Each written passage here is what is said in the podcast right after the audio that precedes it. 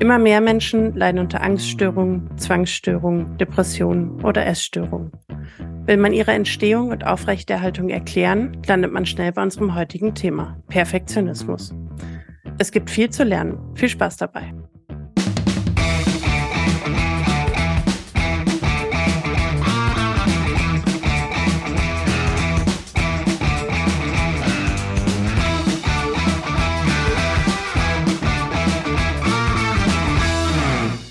Hallo und herzlich willkommen zu unserer neuen Folge von Psychotrip, der Podcast, in dem Roland und ich uns die große Welt der Psychologie genauer anschauen. Und heute hat Roland eine Folge für uns mitgebracht. Ich weiß das Thema schon, aber Roland, verrat doch mal, was du heute dabei hast.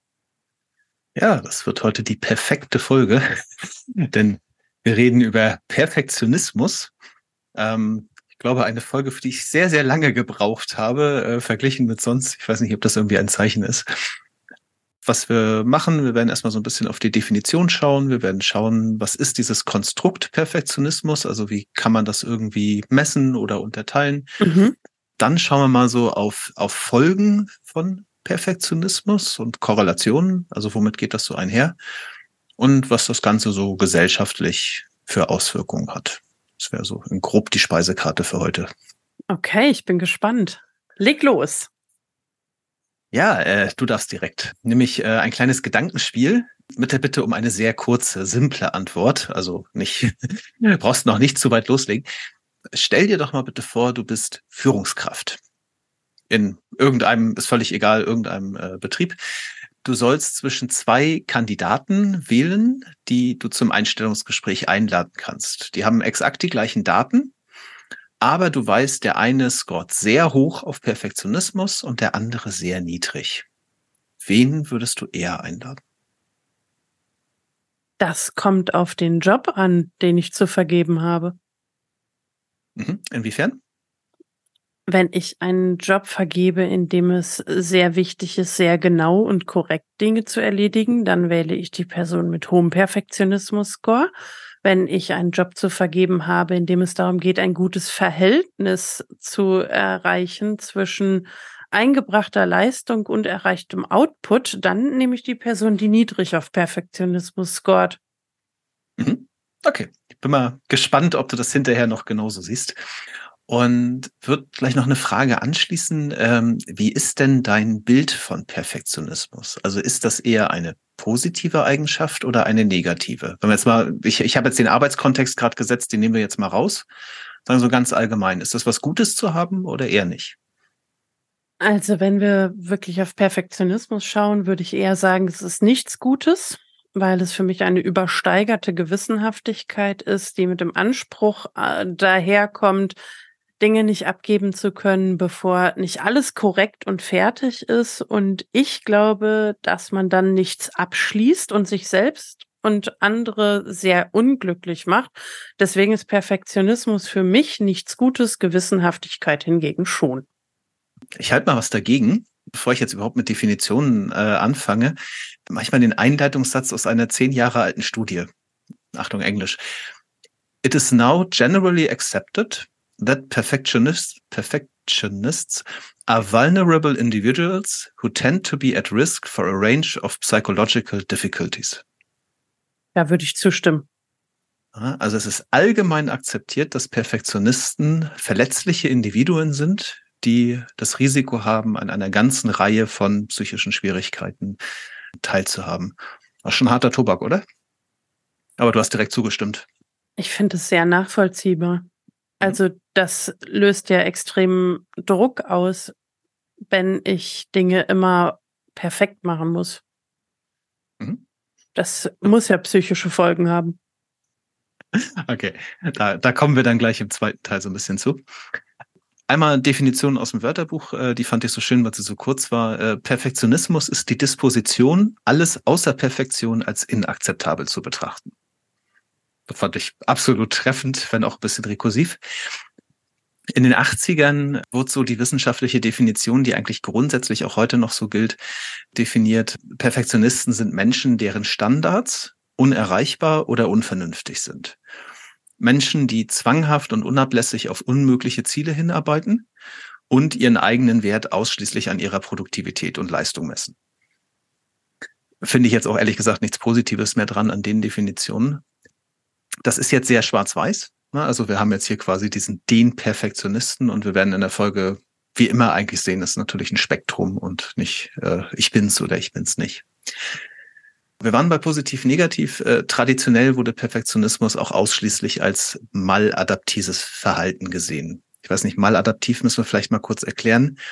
Adaptives Verhalten ist äh, eine gesunde Anpassung. Ne? Also ich habe irgendwie ein Problem und wenn ich jetzt verschiedene Versuche habe, dieses Problem produktiv zu lösen, dann handle ich adaptiv. Maladaptiv wäre, dass dieses Problem durch nicht produktive Verhaltensweisen zu lösen. Weglaufen zum Beispiel oder ausweichen, Drogen, was auch immer, sind so klassische maladaptive Verhalten. Mhm. Und Perfektionismus wurde ebenso gesehen und diverse der verwendeten Fragebögen äh, waren ursprünglich Teil von Fragebögen zum Beispiel zu Essstörungen, wie Magersucht. Ne? Da kommt das Konstrukt im, im weitesten Sinne eigentlich auch erstmal her. Ähm, und das hat sich dann entwickelt und da schauen wir jetzt mal auf Anfang der 90er. Da haben nämlich äh, wohl relativ zufällig äh, zwei äh, verschiedene Forschergruppen zeitgleich zwei Skalen veröffentlicht, die auch noch quasi gleich hießen. Ne? Multidimensional Perfectionism Scale, also mehrdimensional. Aber die hatten unterschiedliche Fokus. Und die würde ich gerne beide mal vorstellen, da die auch bis heute eigentlich noch die gängigsten Skalen sind, die verwendet werden. Das eine ist der äh, nach ähm, dem Hauptautor Frost äh, benannte FMPS. Ich würde mal ein paar Items vorlesen daraus, weil ich finde, dann kann man das relativ gut greifen. Mhm. Also, da haben wir, das ist alles so eine 1 bis 5 Skala. Meine Eltern haben sehr hohe Maßstäbe für mich angesetzt. Damit geht's los. Ja. Organisation ist sehr wichtig für mich. Wenn ich mir selbst nicht die höchsten Maßstäbe setze, werde ich wahrscheinlich als Mensch zweiter Klasse enden. Meine Eltern haben nie versucht, meine Fehler zu verstehen. Wenn ich bei der Arbeit oder beim Studium versage, dann bin ich auch als Mensch ein Versager. Irgendwie habe ich das Gefühl, dass ich den Bogen oft im Studium ausgefüllt habe in meinen VP-Stunden. Das weiß ich nicht, mir kam er nicht bekannt vor, aber ich vergesse auch viel. Äh, zwei Items habe ich hier gerade noch. Ich rege mich zurecht auf, wenn ich einen Fehler mache. Und ich setze mir höhere Ziele als die meisten Leute. Das Ganze, dem Ganzen zugrunde liegt ein Sechs-Skalen-Modell. Ja, also das waren jetzt so ein paar Beispiele und man hat ja schon so ein paar Sachen gehört, äh, sowas wie die Eltern auf einmal da drinnen. Ne? Wir haben da die Skalen der überhöhten persönlichen Standards. Ne? Also ich habe extrem hochgesteckte Ziele. Wir haben überzogene Sorgen über Fehler. Also dieses, ne, ich rege mich zurecht auf, wenn ich einen Fehler mache. Zweifel an den eigenen Handlungen oder Leistungen. Das ich gerade nicht, ob ich da ein Beispiel hatte. Das ist sowas wie, selbst wenn ich etwas besonders sorgfältig tue, habe ich das Gefühl, das ist nicht richtig.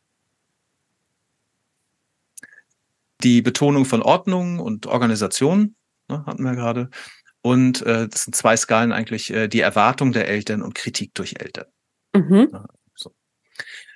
Was hier vielleicht noch nicht auffällt, aber das ist schon eine Abgrenzung zum anderen, ähm, das ist alles auf das eigene Selbst bezogen. Ne? Also es sind alles Erwartungen an sich selbst, beziehungsweise im Falle der Eltern ne, auch an die eigene Person. Und das hat sich bei dem anderen äh, Modell ein bisschen anders geäußert, zu dem wir gleich kommen. Die Einordnung, weil wir vorhin hatten adaptiv und maladaptiv, äh, die wurde hier von den Autoren damals auch so genannt, dass da maladaptive Aspekte natürlich dabei sind, aber auch adaptive. Das heißt, sowas wie ich habe hohe persönliche Standards und Ordnung ist mir wichtig, können durchaus adaptive Verhalten sein. Ne? Also das will ich ja wohl hoffen. genau, bin ja eher so ein bisschen unordentlich. Der zweite Fragebogen, beziehungsweise die zweite Skala ähm, ist die von Flat und Hewitt, die meistens einfach nur MPS heißt oder manchmal HMPS, weil blöderweise war FMPS ja schon für Frost vergeben. Die hat drei Unterskalen, äh, beziehungsweise drei Aspekte. Wofür steht denn dieses MPS? Äh, Multidimensional Perfectionist Scale. Ah, also ja. das ist, äh, wo es vorher ein eindimensionales Konstrukt war, das war halt so diese Abgrenzung, ne, haben wir jetzt verschiedene Dimensionen. Bei Frost haben wir diese sechs Dimensionen, ne? ja. hohe Standards, Kritik durch Eltern etc. Bei Flat und Hewitt haben wir derer nur drei. Das eine ist der self-oriented, also der selbstbezogene Perfektionismus. Das sind genau diese selbstgesetzten Standards. Eins, Beispiel-Items auch hier wieder. Äh, eins meiner Ziele ist es, in allem, was ich mache, perfekt zu sein. Oder umgedreht, ich strebe bei meiner Arbeit nie nach Perfektion. Dann gibt es hier den Others-Oriented Perfectionism, also der auf andere bezogen. Das ist das, wo man dann den anderen Leuten Stress macht. Richtig, den haben wir eben gar nicht gehabt bei Frost. Das ist so ein Item, ich finde das wunderschön. Von meinen Freunden erwarte ich nicht viel. Oder ich kritisiere meine Freunde nur selten, wenn sie es akzeptieren, nicht die Besten zu sein. Das wären so typische Items, ne? Sage so, wie, wie hoch sind meine Ansprüche eigentlich an meine direkten Kontakte? Mhm.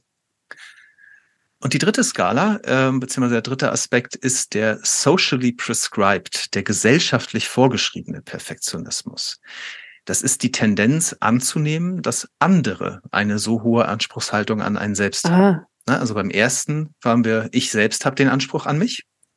Beim zweiten waren wir bei, ich habe Ansprüche an andere. Und jetzt sind wir bei, was denke ich, was andere an mich an Ansprüche Jetzt setzen. sind wir mitten in der Systemik, ja. dem Thema Erwartungserwartung. Was erwarte ich, was andere erwarten?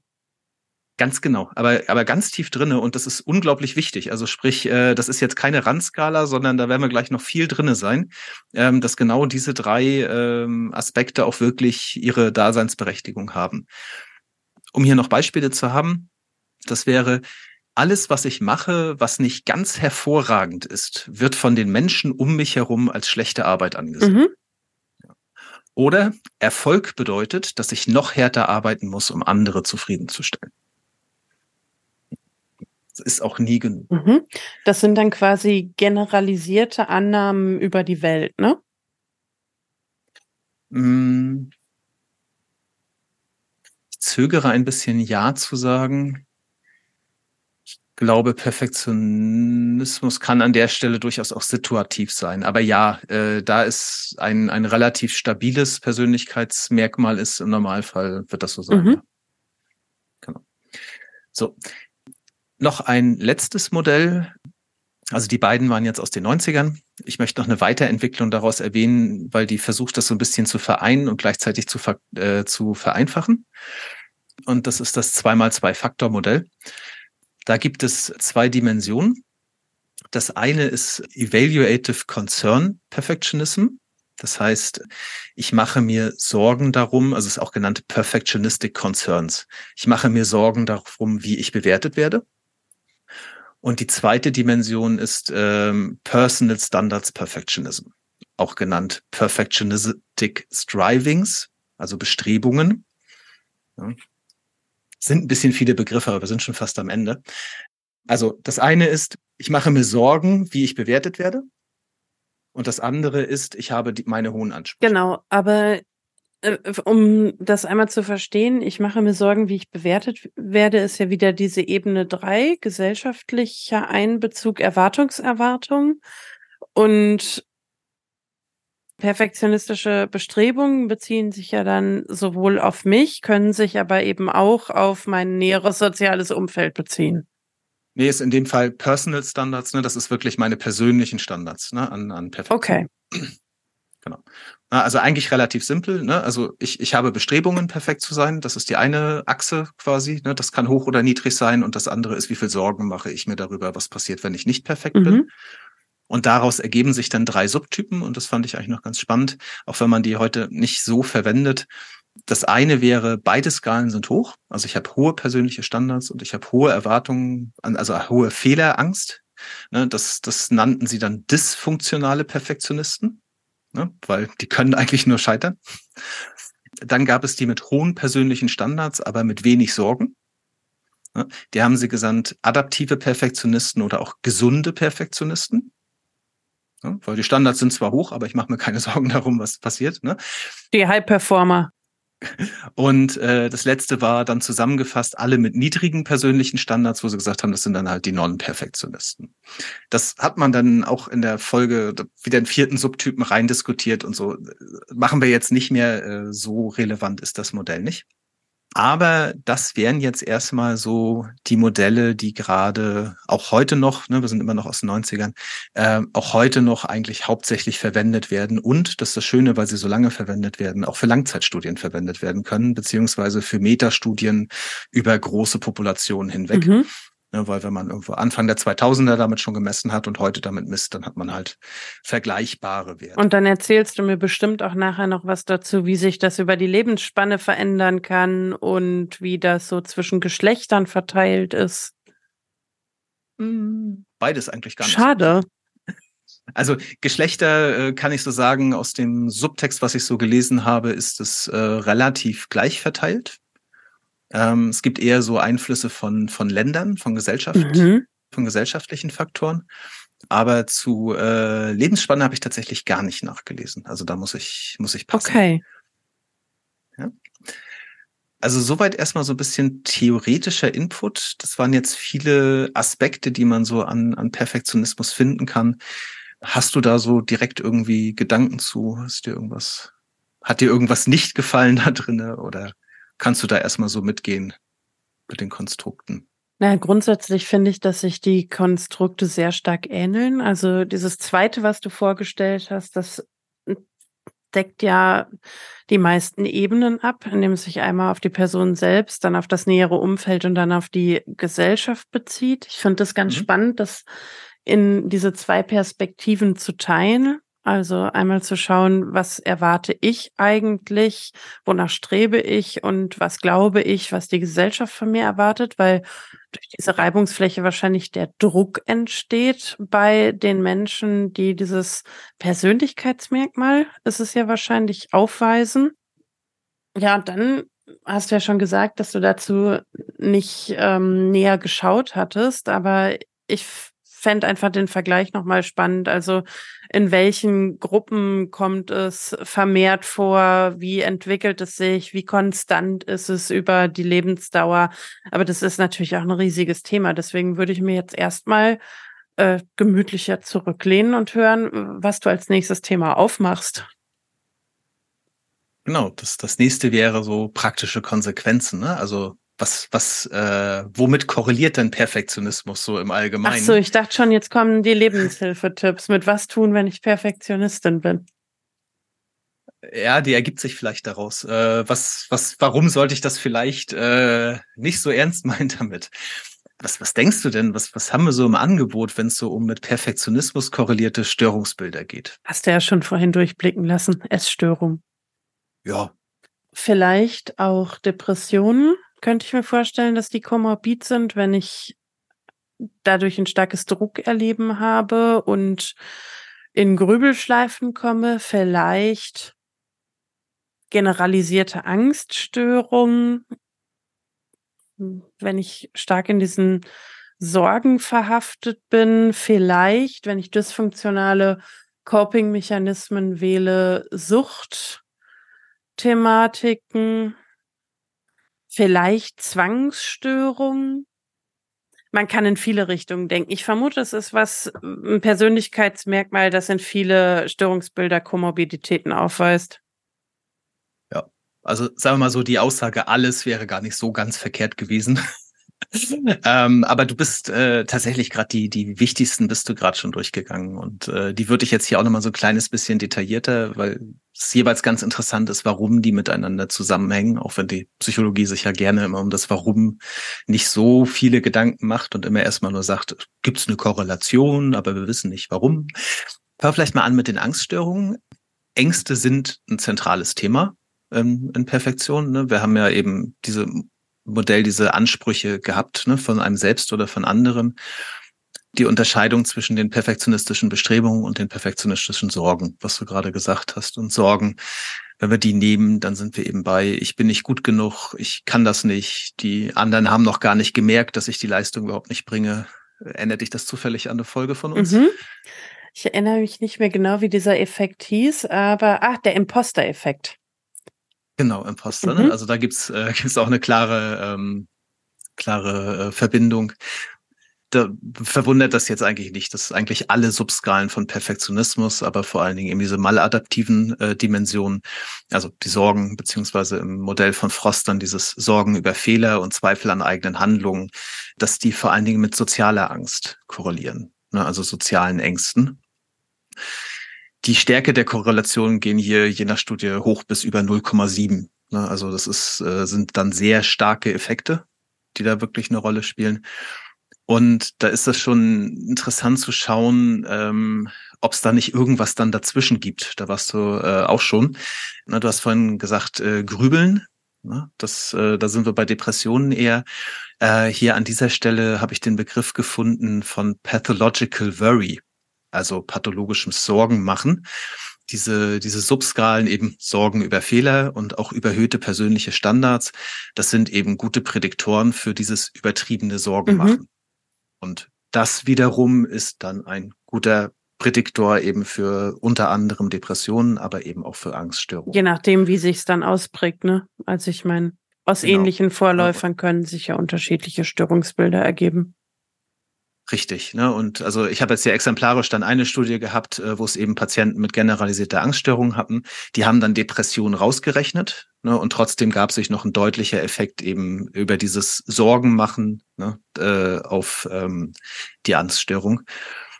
Diese Subskala, äh, die ich auch wirklich ganz spannend fand äh, von Frost aus dem ersten Modell, dieses Zweifel an den eigenen Handlungen. Ne? Also wenn ich etwas mache, weiß ich nicht, ob ich es richtig gemacht habe die korreliert in der Stichprobe mit der Diagnose generalisierte Angststörung mit fast 0,5. Also das ist ein enorm starker Prädiktor. Ist ja schon mal erstmal nicht schlecht. Mhm. Ne? Auch weitere Studien finden zuhauf ähnliches. Ne? Also von vor allem Panikstörungen, generalisierte Angststörungen und eben soziale Ängste ähm, sind hauptsächlich mit den erwähnten Subskalen ähm, stark korreliert und die Werte sind da deutlich höher als bei Nichtpatienten. Also besonders, wenn ich jetzt Angstpatienten nehme und bei denen Perfektionismus erfasse, dann habe ich auf jeden Fall diese Verbindung. Äh, umgekehrt kommen wir gleich nochmal zu, ist es nicht zwangsläufig so. Mhm. Ja. Kurz am Rande hast du auch erwähnt Zwangsstörung. Da habe ich genau die gleiche Subskala, vor allen Dingen dieses Zweifel über Handlung, über, über die eigenen Handlungen. Äh, da habe ich jetzt nicht mehr weiter reingeforscht, aber wenn man jetzt so Menschen vor Augen hat, die sich irgendwie zum zehnten Mal die Hände waschen oder zum fünften Mal umdrehen, um zu schauen, ob der Herd aus ist, ist es irgendwie sehr naheliegend, ne? Also wenn ich meinen eigenen Handlungen nicht vertraue. Genau, also äh, auch da ist wahrscheinlich wieder dieses Thema sich sorgen ein relevantes. Da ist halt der Sorgeninhalt dann ein anderer. Also ähm, wenn man es DSM-4 nimmt, also das diagnostische Standardmanual, Perfektionismus ist das erste Diagnosekriterium einer Zwangsstörung. Hm. Also geht, geht so weit, dass es wirklich einfach direkt als Kriterium mit enthalten okay. ist. Ähm, du hast ja vorhin jetzt mal 0,5 mal 0,7 gesagt. Ähm, bei mir ist die statistische Bildung jetzt schon einige Jahre her und vielleicht gibt es Menschen, die eins ist immer, die ganz, null ist die nie. ganz drumrum gekommen sind. Ähm, gut, äh, eins heißt absolut äh, gleichzeitig identisch und null heißt hat überhaupt nichts miteinander zu tun. Ne? Das heißt, je näher an der eins, desto enger gehört es zusammen. Genau. Also wenn ich sage, wie hoch korreliert Elternsein mit ein Kind haben, dann ist die Korrelation eins. Weil das eine geht nicht ohne das andere und umgekehrt. Okay, sehr gut. Dann äh, können wir weitermachen. Genau. Also äh, man, man kann vielleicht noch dazu sagen, dass wenn man jetzt so eine Studie macht äh, selbst und irgendwie versucht, irgendwelche neuen Effekte zu finden, man ist meistens schon glücklich, wenn man irgendwie so bei 0,2 rauskommt oder 0,25 oder so, was so schwache Effekte sind. Dass man sagt, yay, ich habe eine Intervention gefunden, die hat wirklich einen Effekt und man kann ihn sogar irgendwie messen. Ähm, das heißt, wenn wir von sowas wie 0,7 reden, ähm, dann heißt das, äh, dass wirklich fast jeder, der jetzt irgendwie mit zum Beispiel diese Angststörung in dem Fall ist, äh, auf dieser Subskala auch entsprechend äh, hohe Werte mhm. hat. Ne? Also das. Genau, ich finde es einfach wichtig, dass wir die Zahlen ab und an mal einordnen, weil wir nicht davon ausgehen können, dass äh, jeder hier schon mal irgendwas mit Korrelationen zu tun haben musste. wären dann aber die Hartnäckigen, die trotzdem dranbleiben. jo, dann hatten wir gerade schon das Thema Essstörungen. Ich hatte ja am Anfang auch erwähnt, äh, dass die ersten Fragebögen äh, aus diesem Bereich stammten, denn Perfektionismus gilt wiederum als starker Prädiktor von Essstörungen. Ich fände das hier mal ganz spannend, wenn wir einmal kurz erklären, woher die meisten Essstörungen eigentlich stammen, also was da die Ursache sind. Und ich habe aber die Vermutung, das kannst du besser als ich. Magst du mal? Ich versuche mich mal. Es gibt mal wieder nicht die eine Antwort, sondern viele verschiedene Faktoren spielen bei der Entwicklung und Aufrechterhaltung von Essstörungen eine Rolle. Das ist so ein bisschen wie so ein Mosaik. Also erstmal kann man schon mal sagen, Genetik hat einen Einfluss. Das heißt, die, die Gene, mit denen wir geboren wurden, nehmen Einfluss darauf, wie wahrscheinlich es ist, dass wir eine Essstörung entwickeln oder nicht. Was noch obendrauf kommt, ist, welche Erfahrungen wir vor allem in unserer Kindheit machen, mit unseren Eltern, mit den Menschen, mit denen wir zu tun haben, in Kindheit und Pubertät, also was wir lernen. Ein dritter wichtiger Punkt ist, aus welchem Kulturkreis wir kommen, also was kulturelle Normen sind und Schönheitsideale, die wir erfahren. Mhm. Und ein vierter wichtiger Punkt ist, mit welchen Persönlichkeitsmerkmalen wir geboren sind. Also Kultur. Ich hat Genau, ja. ähm, ich, ich würde noch zwei, drei äh, Sachen mit, mit reinbringen, um es einmal so ganz zu machen.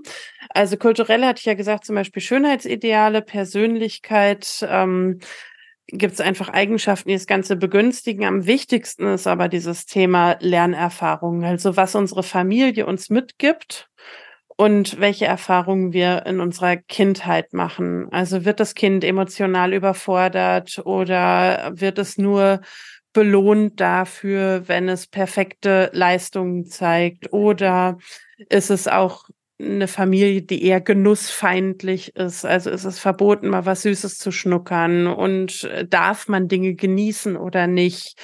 Findet eine mhm. Überbehütung statt? Ähm, Gibt es Raum für Individualität? Das sind alles so Lernerfahrungen, die uns in der Kindheit und in der Jugend prägen und die dann Einfluss auf unseren Selbstwert nehmen und wie sicher wir uns in uns selbst sind und inwiefern wir unsere Leistungsansprüche an uns in der Welt ausprägen. Und dieses ganze Konstrukt führt dann dazu, dass wir eine Essstörung ausprägen oder nicht und dass wir sie aufrechterhalten oder nicht.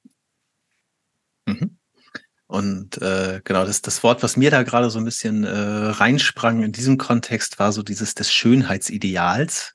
Da sind wir nämlich an dieser Stelle. Ne? Also wir haben ja ähm, so einen Anspruch vielleicht an den eigenen Körper. Ne, der sagt, ich muss so und so schlank sein, ich muss so und so viel wiegen. Ne, und äh, das ist meines Wissens jetzt korrigiere mich, aber das war, äh, ich bin echt nicht mehr tiefer reingegangen, sondern aus der Erinnerung gesagt, dass es immer darum ging, so dieses perfekte Körperbild, ne? Also dass ich irgendwie erreichen will, wenn ich jetzt gerade so von von äh, Magersucht rede, ne? so ich möchte irgendwie die perfekte Figur haben und die ist in meiner Vorstellung irgendwie so und so. Ähm, und äh, da war für mich so diese Verbindung zu Perfektionismus, ähm, die sich dann wieder in starken Korrelationen gerade bei Magersucht zum Beispiel wiederfindet. Ja, also es ist ein wesentlicher Punkt, dieses Ideal. Und klar, gerade bei Anorexie, aber eben auch bei Bulimie ist äh, die Frage, welchem Schönheitsideal strebe ich eigentlich entgegen? Was wird medial vermittelt? Was wird mir in meiner Familie vermittelt? Was ist das, wo, woraufhin ich ähm, mich ausrichte. Auch das unterscheidet sich sehr stark zwischen Kulturen. Ähm, sehr unterschiedliche Gewichtsnormen mhm. zwischen Kulturen. All das prägt ein Schönheitsideal. Und das sind dann quasi diese Ansprüche, gegebenenfalls auch überholten Ansprüche. Wenn man sagt, ich muss immer Größe 34 tragen, ähm, kommt aber immer zusammen mit dem Selbstwert. Also wie selbstunsicher, wie selbstsicher fühle ich mich in mir. Das ist eine Kombination. Nur die überhöhten Ansprüche, wie das in deinen Skalen auch ist, reicht nicht aus, sondern ich brauche eine mhm. Kombination aus reduziertem Selbstwert und hohen Ansprüchen. Jetzt, jetzt spielen wir uns da die Bälle genau zu. Genau, jetzt äh, wollte ich eigentlich gleich erst reinspringen, aber gerade ähm, die muss ich mal ganz kurz gucken, jetzt können wir meine eigenen Abkürzungen hier, die äh, SPP, ach so, das war der selbstbezogene, nein, Entschuldigung, SPP, der, der gesellschaftlich vorgeschriebene Perfektionismus, genau. der korreliert nämlich äh, nach einigen Studien mit Variablen des sogenannten sozialen Ranges. Ne? Also du warst gerade bei Vergleiche ne? ähm, und äh, ähm, Selbstwert. Und zu diesen, diesen Variablen beziehungsweise Verhaltensweisen gehört sowas wie unterwürfiges Verhalten oder negative Evaluation sozialer Vergleiche. Ne, so, ja, der oder die kann das besser, ist, ist höherwertig oder mhm. so. Und eine Hypothese ist, dass äh, diese perfektionistischen Tendenzen dazu führen können, dass man auf soziale Niederlagen, ne, also auf so eine wahrgenommene Rangverlust oder so, eben mit maladaptiven Verhaltensweisen reagiert wird. Also dieses eigene Bild, ich sollte perfekt sein, geht eben nicht einher mit dieser wahrgenommenen Niederlage. Und deswegen werden dann ungeeignete Methoden gewählt, um damit umzugehen. Und eine davon kann eben sein, dass das Körpergewicht ist so schön messbar. Und da kann ich dann mir quasi mein Erfolgskriterium definieren. Ne? Also äh, Erfolg sind unter 50 Kilo oder so. Ne? Das ist dann Erfolg oder auch Rang. Ne? Also wer so wenig wiegt, ne, der kann irgendwie, der hat einen bestimmten Rang.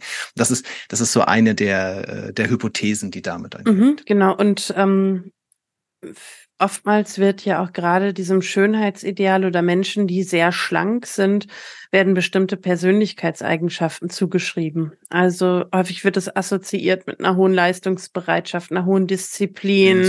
Willensstärke. Mhm. Ähm, all das sind Eigenschaften, die diesen Menschen eben zugeschrieben werden. Das heißt, ich steigere meinen sozialen Status dadurch, dass ich mich diesem Schönheitsideal eben annähere und beweise, dass ich mich so gut selbst disziplinieren kann, dass ich in dieses Ideal reinfalle.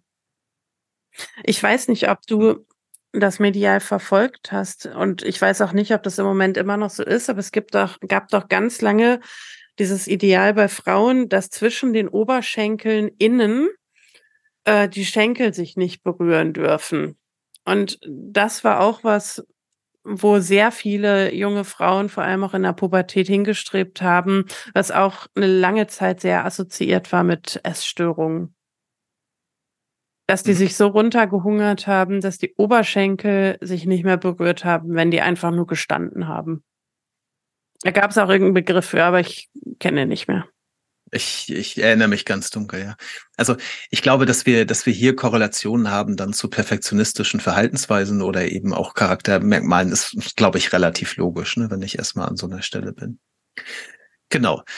Äh, wenig überraschend komme als letztes aus diesem Kontext nochmal zu Depressionen. Ähm, hast du da aus dem bisherigen Kontext schon eine Idee, was wir hier finden? Na, ich vermute, hier hängen wir am Thema Selbstwert und Scheitern an den eigenen Ansprüchen. Also wie gehe ich damit um, wenn ich merke, dass ich den Ansprüchen nicht gerecht werde und wenn die Personen einen verminderten Selbstwert haben, dann werden die viel internal attribuieren das bedeutet, sich selbst viel die Schuld geben daran, dass sie nicht gut genug sind. Und das führt natürlich zu negativen Gedankenschleifen und kann dann auch in eine Depressionsspirale führen, wäre meine Vermutung. Mhm. Ja, es ist auf jeden Fall einer der Faktoren. Ich wollte gar nicht mehr so tief ins Detail gehen. Genau, es, es gibt so auch wieder Erkläransätze, die zum Beispiel, wenn wir jetzt exemplarisch mal den Umgang mit Fehlern angehen wenn ich eine Tendenz habe, was äh, eben zu den perfektionistischen Tendenzen gehört, eigene Fehler zu betonen. Ne? Also wir hatten vorhin dieses eine Item, äh, wenn ich einen Fehler mache, dann bin ich zu Recht darüber sauer oder so. Ne? Also ich, ne, Fehler sind etwas Schlechtes und die dürfen mir nicht passieren. Ich, ich denke, jeder kennt irgendjemanden, der immer so das Haar in der Suppe der eigenen Leistung findet, ne? Und sagt so, ja, aber es war, es war ja noch nicht gut genug, ne? Also es war zwar, ne, ist ja toll, dass ihr mich alle lobt, aber das ist ja noch lange nicht. Und dieses Verhalten ist wiederum, äh, also wenn man das äh, untersucht, ähm, assoziiert mit der Tendenz zum Grübeln. Das hast du vorhin schon gesagt. Ne? Und Grübeln wiederum ist das, man ahnt es, ne, pathologisches Grübeln ist sehr eng verbunden mit Depressionen. Das wäre jetzt so einer der Erklärpfade. Was, was man vielleicht gerade merkt, äh, wir haben hier viele Ansätze, die so über ähm, Mediatorvariablen arbeiten. Das heißt, ähm, die perfektionistischen Verhaltensweisen bedingen irgendwelche negativen Verhaltensweisen, die wiederum äh, erklären, warum man eben bestimmte Störungsbilder ausbildet. Ne? Typisches Verhalten von Perfektionisten ist häufig typisches Verhalten von Störungsbildern. in dem Zusammenhang ist mir dann untergekommen, das hatte ich vorher noch nicht gehört, ist aber offensichtlich ein größeres Thema, ähm, dass Perfektionismus ein sogenannter transdiagnostischer Faktor sei. Das musst du mir erklären. Also, ich habe jetzt hier tatsächlich gedacht, Mensch, das wäre ja mal was, was Steffi erklären kann. Endlich könnte also Steffi nicht, auch nicht mal was Moment, erklären. Moment, Moment, Moment. Äh, ich ich habe ein Wort vergessen. In einer oder einen Satz in, in einer neuen Folge erklären könnte, weil mich oder vielleicht auch finden wir mal einen Gast oder eine Expertin dafür. Also herzlich willkommen, wenn ihr gerade zuhört und sagt, das ist mein Thema als ich ein bisschen reingelesen habe, habe ich das nächste bodenlose Loch gefunden, in dem ich meine Zeit hätte versinken können. Also mein Verständnis ist, wenn wir jetzt von transdiagnostischen äh, Themen reden, geht es wohl darum, dass man so klassische Diagnosen wie eben eine generalisierte Angststörung oder Magersucht so ein Stück weit zur Seite legt und eher mit so äh, Faktoren arbeitet wie was ist für Prädispositionen wichtig, was sind auslösende Faktoren und was sind aufrechterhaltende Faktoren. Und Perfektionismus, habe ich öfter mal gelesen, ist wohl sehr häufig ein aufrechterhaltender Faktor.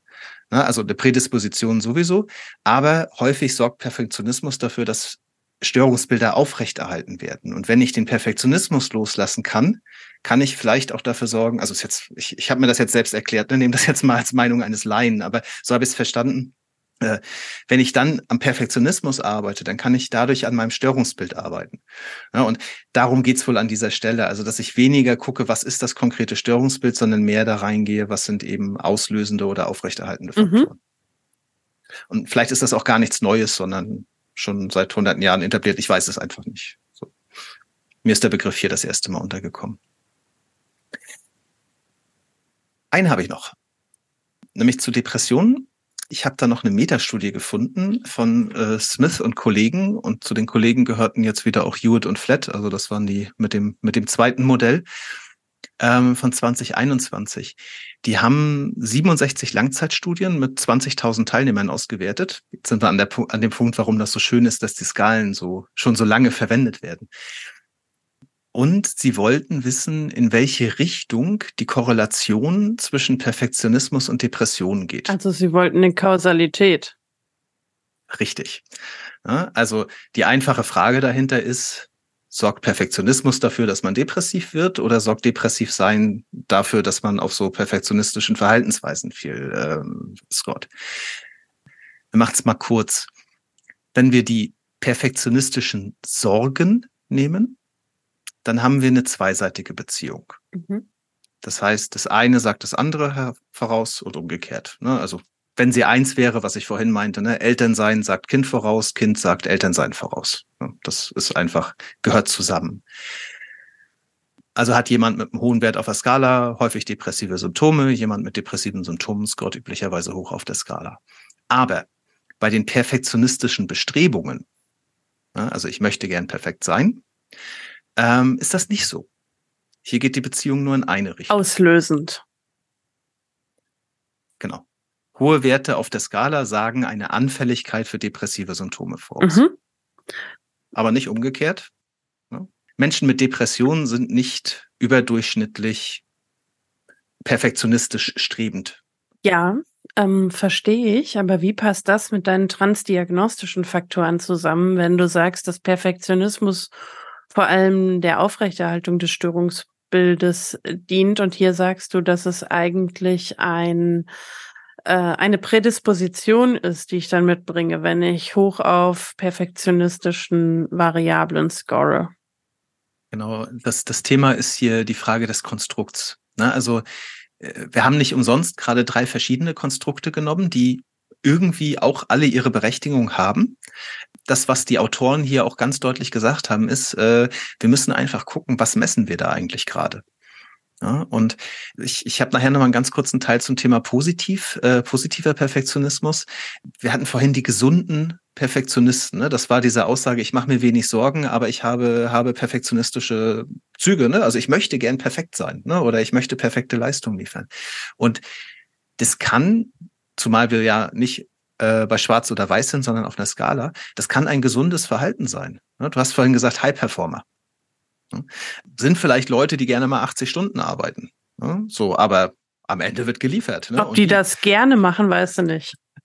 Genau. So, und das sagt sagt schon, nach Ihnen jetzt, nach dieser Studie, sagt schon voraus, dass Sie eine gewisse Prädisposition für Depressionen haben.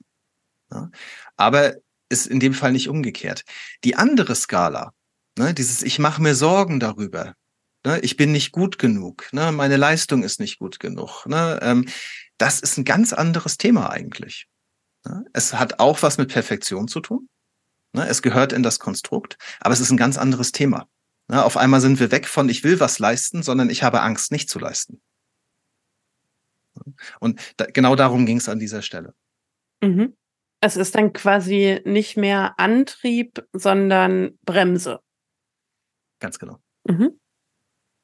Oder mein Antrieb ist dann auf einmal Angst. Ja. Das Thema Störungsbilder würde ich hier mal kurz abschließen. Ich habe noch so ein kleines bisschen geschaut, so was, was heißt das jetzt eigentlich, beziehungsweise was heißt das so äh, im Verlauf der Zeit? Ne? Also ist Perfektionismus jetzt irgendwie mehr ein Thema als früher? So, das hatte mich so ein bisschen interessiert. Und jetzt kommen wir so ein bisschen in Sozialpsychologie, aber wieder in eine wunderschöne Metastudie äh, von Curran und Hill 2019. Die haben eine Metastudie über 40.000 Studenten. Da werden andere wirklich neidisch. Da bin ich ja, bestimmt drin mit meinen Fragebögen. das ist gut möglich. Äh, hier haben wir jetzt den ähm, MPS, also der mit den Skalen des selbstorientierten Perfektionismus, den an andere orientierte und den gesellschaftlich orientierten Perfektionismus. Die Studentinnen kamen aus Nordamerika, also USA und Kanada und aus England. Also Gut. selbst nur diese drei Länder haben schon gereicht. Bin ich doch nicht drin. Stimmt. So. Das, das Hauptthema, was Sie untersuchen wollten und was Sie gefunden haben, ist, alle drei Skalen von Perfektionismus sind linear gestiegen in dieser Zeit. Okay. Also in, auf jeder dieser Skalen sind die Werte heutzutage höher und zwar deutlich höher als vor, äh, habe ich jetzt glaube ich gar nicht gesagt, 1989 bis 2016. Also wir reden hier über viele Jahre, ähm, 25 Jahre, 27 Jahre, die sie hier ausgewertet haben. Und in dieser Zeit sind die Sachen, äh, sind die Skalenwerte linear gestiegen. Und sie haben noch so ein paar schöne Nebeneffekte äh, gefunden, die, also zumindest was sie geschrieben haben, ihre Thesen alle bestätigt haben, aber das kann man jetzt diskutieren. Der selbstorientierte Perfektionismus ist äh, in, dieser, in dieser Stichprobe am höchsten gewesen bei den US-Studentinnen. Also ne, kontrolliert nach dem Land äh, war der in den USA am höchsten. Mhm. Dieses Ich, ich muss perfekt sein. Der sozial gesellschaftlich wahrgenommene Perfektionismus war bei den Briten und Kanadiern deutlich höher. Ne, also mal so ein bisschen über Konformität, ne, so was, was erwarten die anderen von mir? Ne? Ich muss besonders gut sein. Und der Perfektionismus äh, bei anderen, also die anderen sollten perfekt sein, da sind wir wieder in den USA. Ne? Also die Ansprüche an die anderen waren dort wieder am höchsten. Aber die haben das nicht koordin äh, nicht kontrolliert im Hinblick auf welche Erwartungen. Ne? Also ich meine, Perfektionismus kann sich ja auch auf unterschiedliche Inhalte beziehen. Das ist der gleiche oder? Fragebogen. Das ist okay. ja alles der gleiche Fragebogen. Okay. Das ist ja der Vorteil daran, ne? So, mhm. da mussten sie nichts kontrollieren. Also klar kann sich in, in 25 Jahren natürlich die Bedeutung einzelner Items ändern. Ne? Das ist jetzt mhm. dahingestellt, okay. ob die äh, von, von jemandem, der 2000 geboren ist, genauso interpretiert werden, wie ich von jemandem, der 1969 geboren ist. Das ist, glaube ich, mhm. schon logisch, ja. Genau. Aber was, was heißt das jetzt, wenn wir das, das Hauptergebnis nehmen? Ne? Ähm, die aktuellen StudentInnen äh, sind härter zu sich selbst, ne, oder anspruchsvoller. Sie sind härter zu anderen und sie nehmen auch mehr Druck wahr. Ne, also alles drei gestiegen. Und das bringe ich jetzt noch mal kurz zusammen mit einer norwegischen Studie aus 2020 kleiner, äh, in Anführungszeichen, Fun Fact am Rande, äh, die sagen, ein üblicher Begriff für die Generation Z dort wäre die Generation Versagensangst. Sie berichten, dass ähm, 29 Prozent der Studentinnen über psychische Probleme berichten, verglichen mit 15 Prozent acht Jahre vorher. Also wir haben innerhalb von acht Jahren eine Verdopplung des Anteils und 15 Prozent finde ich ist schon nicht so wenig für psychische Probleme. Nee, das ist schon. Es gibt einen 70, einen Anstieg um 70 Prozent bei ernsthaften psychologischen Notfällen innerhalb äh, des fast des ähnlichen Zeitraums. Und genau, das war jetzt Norwegen. In Amerika haben sie auch einen Anstieg von 50 bis 60 Prozent äh, von schweren depressiven Episoden zwischen 2005 und 2017. Ja, also alles, alles steil nach oben, sag ich mal. Und fast 50 Prozent der aktuellen Studentinnen berichten, sie würden üblicherweise oder immer sehr hohe Ziele für sich selbst setzen. Und sie haben das als Aufhänger für ihre Studie genommen, ne, zu sagen, vielleicht hängen Perfektionismus und diese Störungsbilder halt auch an dieser Stelle zusammen. Ne, wir haben wieder diese Perfectionistic Strivings, ne, diese Bestrebungen, ne, und wir haben einen starken Anstieg von äh, psychischen Problemen. Da sind wir jetzt noch lange nicht bei Erklärung, ne? also ob mhm. das wirklich zusammenhängt, aber es ist zumindest es ist eine interessante Korrelation wir sind, wir sind, glaube ich, ein Teil der Gleichung. Ne? Also wir haben in der Zeit haben wir halt auch sowas wie äh, Social Media Nutzung ist überhaupt erst aufgekommen und äh, ja, viel mehr Vergleichsmöglichkeiten, ne? Ja, und verstärkte Verfügbarkeit auch psychischer Diagnosen. Ne? Das ist, glaube ich, auch nochmal ein Punkt. Also es, es gibt sicherlich viele Erklärungen, aber interessant fand ich es trotzdem. Ja, auf jeden Fall. Ich hatte noch überlegt, was zur Therapie zu machen, aber ich habe mich dagegen entschieden. Das wird dann noch mal eine andere Folge. vielleicht, aber es ist dann deine. Ähm, also vielleicht ein paar allgemeine Hinweise nur ganz kurz, äh, weil es einfach irgendwo so schön zusammengefasst gelesen hat und dachte, das teile ich nochmal. Das ist jetzt die Rubrik Lebenshilfe?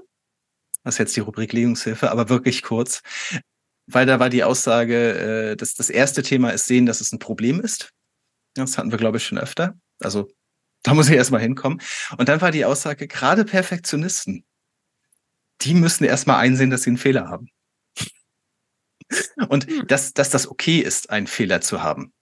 Na, und das, das war so die Kernaussage. Und deswegen fand ich das ganz, ganz spannend an dieser Stelle. Denn gerade für Perfektionisten ist das im Zweifel nochmal doppelt so schwer zu sagen, ja, ich habe da einen Fehler und ich muss mir Hilfe suchen, weil ich funktioniere nicht mehr richtig oder ich habe keinen Spaß mehr am Leben. Oh, und das macht ja die ganze ja. Frage auch noch auf zu Perfektionismus und Narzissmus. Uh, okay, da bin ich nicht drüber gestolpert. Aber ich würde sagen, das heben wir uns dann auch nochmal auf. Jo, apropos aufheben. Also als ich damit durch war, hatte ich noch ein, zwei offene Fragen, aber ich würde erstmal dich fragen, stellen sich dir noch welche? Abseits vom Narzissmus. Ah ja, also die eine Frage habe ich ja gerade gestellt. Tatsächlich würde mich auch sehr interessieren, weil du ja auch gesagt hast, ähm, Perfektionismus ist ein Merkmal, an dem man therapeutisch stark arbeiten kann, was man therapeutisch tun kann. Aber hast ja schon gesagt, dass wir dafür heute nicht mehr den Platz finden. Aber da hätte ich durchaus Lust, nochmal zu, zu sprechen. Ansonsten habe ich aber, glaube ich, gerade nichts mehr, was offen ist bei mir auf dem Zettel. Hm. Da muss ich mir die Fragen halt selbst stellen. Habe ich aber gar kein Problem mit. Weil zwei habe ich noch. Die eine, die ich mich dann irgendwann gefragt habe, als ich damit durch war, war, äh, was ist das jetzt eigentlich mit den Eltern? Also warum gibt's da auf einmal so eine Subskala, die irgendwie sagt, die Erwartungen der Eltern? Äh Ach so, das frage ich mich nicht. Da habe ich Hypothesen zu im Kopf. Ach so, auch schön. ähm, und äh, da habe ich mal ein bisschen geschaut und habe eine, eine Studie noch kurz mitgebracht ähm, von Camo und Kollegen aus Portugal. Und die haben bei Kindern von 10 bis 14 haben die einfach mal den Perfektionismus-Score der Eltern erfasst und den der Kinder. Die haben auch noch in Erziehung geguckt und so, das lasse ich jetzt mal raus. Ähm, und die haben, also es waren auch wieder die von dem MPS, ne, also selbstorientiert und gesellschaftlich vorgeschrieben. Und nur bei den Erwachsenen ist auch der äh, auf andere bezogene dabei. Sie stellen in ihrer Einleitung fest, dass es da kein einheitliches Bild zu gibt, was jetzt die Eltern damit wirklich zu tun haben. Na, also es ist wie alles in der Psychologie umstritten. Also es gibt zwei Hauptthesen wohl. Das eine ist, dass die Eltern durch ihre Erwartungen, Kritik und Zustimmung die Entwicklung von Perfektionismus eben befördern. Hier kommen wir im schlimmsten Fall in den Bereich bedingter Zuneigung. Ne? Also du bist nur dann gut, wenn du das tust, was ich dir sage. Ne? Ähm, und ein anderes Modell ist das soziale Lernen. Ne? Also die Kinder machen das nach, was die Eltern machen. Und dann ist natürlich schön, wenn man einfach mal beiden den gleichen Fragebogen in die Hand drückt. Sie haben jetzt gefragt, hat der elterliche Perfektionismus nun Einfluss auf den kindlichen Perfektionismus, also nach dem sozialen Lernen? Also erstmal haben Sie geschaut, es gab zwischen den Geschlechtern, das wolltest du ja vorhin wissen, gab es keinen signifikanten Unterschied, also weder bei den Kindern noch bei den Eltern. Mhm. Das überrascht mich zum Beispiel. Aber sie haben Korrelationen gefunden, schwach bis moderat hatten wir vorhin, zwischen dem Perfektionismus der Mutter und dem Perfektionismus der Töchter. Und zwar sowohl der selbstorientierte als auch der gesellschaftliche. Und zwischen dem Perfektionismus des Vaters und dem Perfektionismus des Sohnes. Hier allerdings nur der selbstorientierte und mhm. nicht der gesellschaftliche. Ja, also schwach bis moderat heißt, da ist was, das war soweit erstmal sichtbar. Ja, aber über Kreuz ging das halt nicht. Ne? Also der Perfektionismus des Sohnes hatte mit dem der Mutter üblicherweise nichts zu tun und umgekehrt, aber zwischen den in der Familie quasi ähm, hat sich das in den Geschlechtern so. Sie haben gesagt, das würde jetzt so auf soziales Lernen, äh, gerade wahrscheinlich in den Rollenvorbildern, wenn wir das Wort jetzt nehmen wollen, äh, mit hindeuten. Mhm. Keinen Einfluss haben sie gefunden für diesen auf andere bezogenen Perfektionismus der Eltern. Was so ein bisschen dafür spricht, dass auch ihre Ansprüche vielleicht an die Kinder in dem Fall jetzt keinen nachweisbaren Effekt zumindest haben. Hm, spannend. Ja. Also, das, das zu den Eltern, wie gesagt, für mich vor allen Dingen interessant dann auch aus der Einleitung, dass es da kein einheitliches Bild gibt, ne, dass das jetzt nicht irgendwie so ein festes Ding ist, so, ja klar, wenn die Eltern das gemacht haben, dann ne, gib ihm. Und meine letzte Frage, die sich mir irgendwann gestellt habe, ist, das ist alles so fürchterlich negativ. Gibt es jetzt eigentlich auch positiven Perfektionismus? Ne? Also ist das, gibt es da irgendwas zu, zu sagen? Aus den 70ern habe ich dann irgendwann gefunden, die Aussage, normaler Perfektionismus bedeutet, sich hohe Ziele zu setzen, die als Motivation dienen. Und aber, wenn sich die Situation ändert, diese Ziele auch anpassen zu können. Und dann haben wir halt Faktoren wie Motivation. Also ich habe hohe Ziele und ich motiviere mich dazu, sie zu erreichen. Äh, man findet dann auch sowas wie äh, gesteigerte Leistung, zum Beispiel bei neurokognitiven Tests. Ne? Also so, wenn es ums, ums Arbeitsgedächtnis geht oder ähnliches. Du hast das vorhin auch schon mal reingepackt. Das ist jetzt mein letzter Aspekt für die Folge. Das zeigt sich dann auch in Korrelation zu den Big Five. Ja, wir erinnern uns die großen fünf Persönlichkeitsmerkmale, Extraversion, Neurotizismus, Gewissenheit, Offenheit und Verträglichkeit. Ich würde sagen, erhöhter Neurotizismus,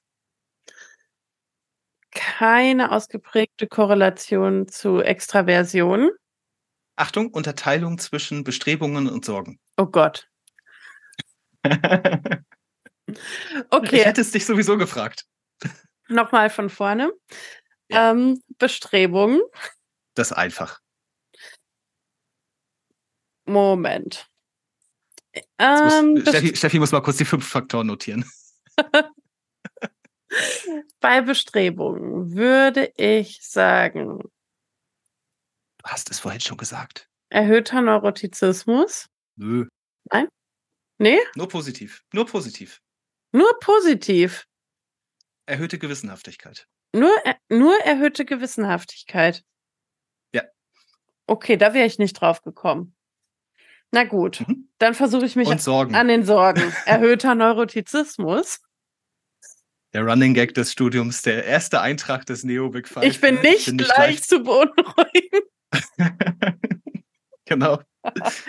ähm, keine ausgeprägte Korrelation zur Extraversion. Doch, etwas geringere. Mm, verringerte Offenheit. Keine gefunden? Mm, erhöhte Gewissenhaftigkeit. Da glaube ich nur bei den Bestrebungen mit drin. Und erhöhte Verträglichkeit. Im Gegenteil, geringere Verträglichkeit. Wirklich? Wieso? Ja. Also, Ey, ganz ehrlich, ich bin nicht mehr so tief reingegangen. Es war irgendwann auch wirklich genug für eine Folge. Aber ich, ich fand's, ich fand's jetzt trotzdem interessant. Also nochmal vielleicht zusammengefasst, ne, die Bestrebungen was man, glaube ich, jetzt auch erwarten kann, ne, korrelieren mit Gewissenhaftigkeit. Ne? Also ich möchte gute Arbeit leisten, ich möchte ne, perfektes abliefern, ne, gewissenhaft arbeiten. Und die Sorgen, hauptsächlich die Korrelation eben mit Neurotizismus. Das ist jetzt, glaube ich, auch äh, extrem wenig überraschend. Und wen es überrascht, wir haben mal eine Folge dazu gemacht, äh, zu Persönlichkeitsmerkmalen. Dann Na, da noch mal rein. Tatsächlich überrascht mich das mit dieser Verträglichkeit wirklich sehr. Da möchte ich noch ganz kurz eine Schleife drüber drehen. Weil wenn ich mir okay. doch, also bei den Sorgen sind wir doch gerade bei den gesellschaftlichen Erwartungen. Das heißt, ich möchte gesellschaftlichen Erwartungen entsprechen und mich diesen gesellschaftlichen Erwartungen bestmöglich annähern. Das heißt, ich möchte möglichst verträglich der Gesellschaft gegenüber sein. Wie komme ich denn zu verringerten Verträglichkeitswerken auf der Sorgenskala für ein soziales Erwartungskonstrukt? Hm. Ich vermute, also ich habe tatsächlich die Studie ja gerade noch offen gehabt, deswegen kann ich dir sogar sagen, es ist äh, minus Punkt 26 der Effekt, also eine relativ schwache Korrelation, äh, aber aus einer Metastudie, aus einer relativ großen. 25.000 Leute immerhin. Das ist bestimmt nennenswert. ich könnte mir vorstellen, also es sind die, es sind ja die Subskalen. Ne? Ähm, ich habe ähm, diese Sorgen über Fehler, die ähm, Zweifel an meinen Aktionen mit reinspielt bei Ihnen jetzt hier. Und ich nehme an, das ist der Faktor der gesellschaftlich vorgeschriebene Perfektionismus. Na, also die anderen erwarten von mir. Und dazu gehört, dass ich gerne perfekt wirken möchte nach außen. Mhm. Damit ich nach außen perfekt wirken kann, muss ich im Zweifel Dinge verstecken. Weil wenn ich alle ne, offen bin und alle meine Fehler zeige, ne, also Offenheit ist ja Offenheit für Erfahrung, ne, das mhm. ist ja was anderes. Ne? Aber wenn ich jetzt offen bin im, im persönlichen Gespräch und meine Fehler, wie ich halt bin, ne, so ich, ich bin nicht ohne Fehler, wenn ich das versuche zu verstecken, dann kann ich, glaube ich, nicht so verträglich sein. Dann kann ich mich nicht so leicht öffnen, dann kann ich in Gesprächen nicht so sein, wie ich bin. Und ich glaube, das wird automatisch dazu führen, dass ich sozial nicht, also sozial gehemmt bin. Hm. Wie stark auch immer. Okay, spannend. Das wäre jetzt meine These. Dann hatte ich ja doch noch eine Frage zum Abschluss. Sehr schön. Ich möchte zum Abschluss eine anonyme weibliche Person meines Haushalts zitieren, äh, weil die habe ich irgendwann mal gefragt, ob Perfektion wohl was Gutes hat. Sagte, naja, die Leistung ist bestimmt besser, wenn es denn fertig wird. Ich fand das eine sehr schöne Zusammenfassung an dieser Stelle. Sehr pragmatisch. Auf jeden Fall. Das ist, Ja, okay. Das ist dann vielleicht die äh, Gattung Perfektionismus der ersten Art, ne? Nur die Bestrebung. Mhm. Ganz genau. Ne? Und keine Sorgen darüber machen, äh, ob das Ergebnis dann wirklich perfekt ist. vielleicht ist das auch was mit Ego. Ne? Jetzt warst du vorhin bei, ähm, na, sprich schnell. Narzissmus. Narzissmus, danke. Ne? Dann mhm. komme ich vielleicht auch in diese Richtung. Ja, das war's von mir. Meine Frage an dich, Steffi. Was nimmst du mit? Sehr viel. Ich habe mich nämlich noch nie ausführlicher mit dem Thema Perfektionismus beschäftigt. Äh, weder habe ich mich aktiv an die Skalen erinnert, die ich anscheinend schon sehr häufig ausgefüllt habe in meinen Versuchspersonenstunden, noch wusste ich, mit wie vielen Störungsbildern das in Verbindung steht.